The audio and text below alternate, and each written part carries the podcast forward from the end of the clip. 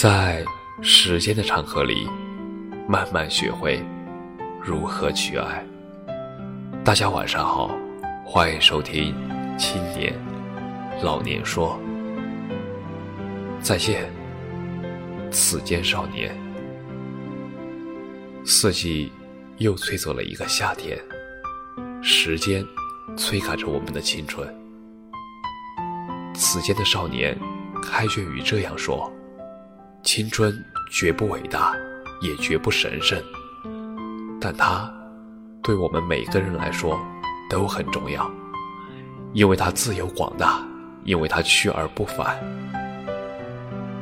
你看这句话，我记了好多年，而我不再是此间的少年。原来啊，过了十八岁以后。就再也没有夏天了，只有如约而至的七月、八月和九月。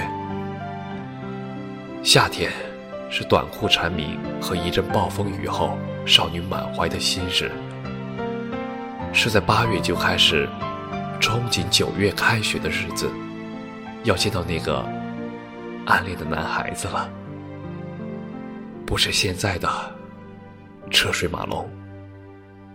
一场大雨下得太久，就像世界末日一样。我们都老了，那些最最真切、最简单的日子，真的再也回不去了。以前还小的时候，我会嘲笑我姐姐看青春剧哭得稀里哗啦，我会嘲笑我妈妈看韩剧看得泪眼汪汪。结果到了现在，我听见一首好听的歌，打开歌词，跟着唱了几句，不觉间却哽咽着红了眼。原来这就是感动，原来这就是成长。不知道为什么，就想起来去年夏天的时候去买人字拖，老板一直吹嘘人字拖怎么牢固。让我用力扯，我愉快地试了一下，确实扯不断。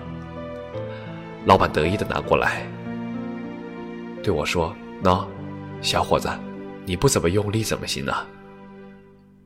我扯给你看看，要这个样子。”于是，啪的一声，人字拖扯断了。我记得当时风很大，吹乱了老板凌乱的头发。